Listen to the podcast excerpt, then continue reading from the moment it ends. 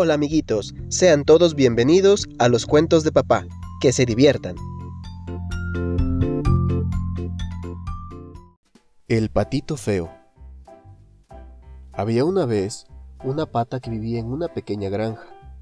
Ella esperaba pacientemente que se rompiera el cascarón de los huevos que empollaba con mucho amor.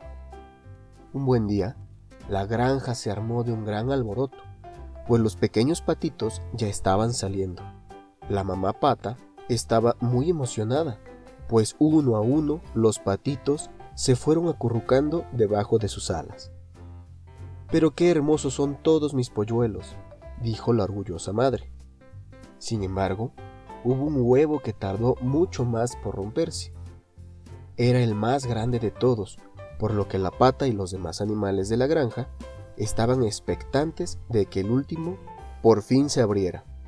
Poco a poco, el cascarón se empezó a romper y todos estaban muy sorprendidos, pues este patito era más grande que los demás.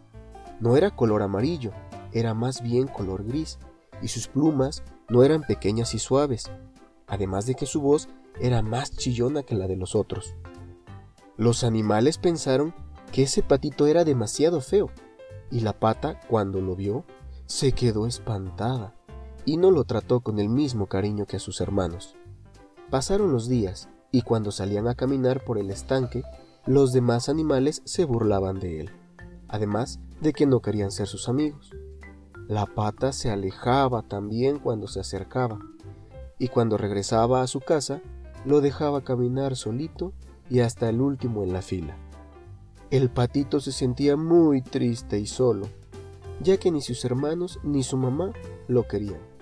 Entonces decidió escaparse de la granja. Nadó y nadó a lo largo de un río hasta que llegó a otra granja, y allí pensó que podría hacer algunos amigos, y decidió quedarse.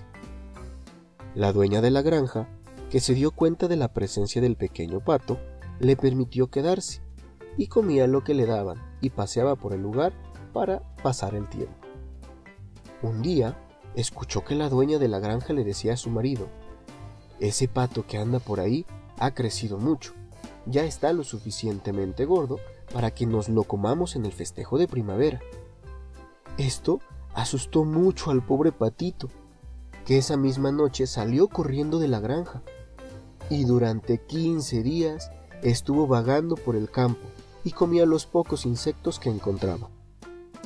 Hasta que por fin llegó a una hermosa laguna de aguas claras y cristalinas.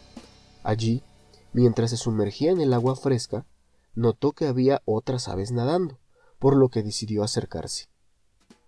Al verlos, quedó maravillado, pues era una familia de cisnes, con sus cuellos largos y elegantes. Su plumaje era blanco y hermoso. Nunca había visto otros animales más bellos en su vida. El patito tímidamente saludó, Hola, ¿puedo nadar un momento en su laguna?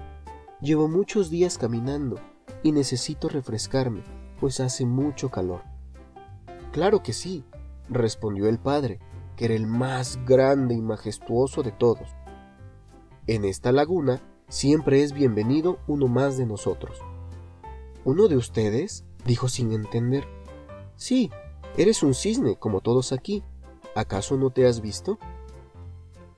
En ese momento, agachó la cabeza y sobre el agua cristalina vio en su propio reflejo a un joven y esbelto cisne de hermoso plumaje.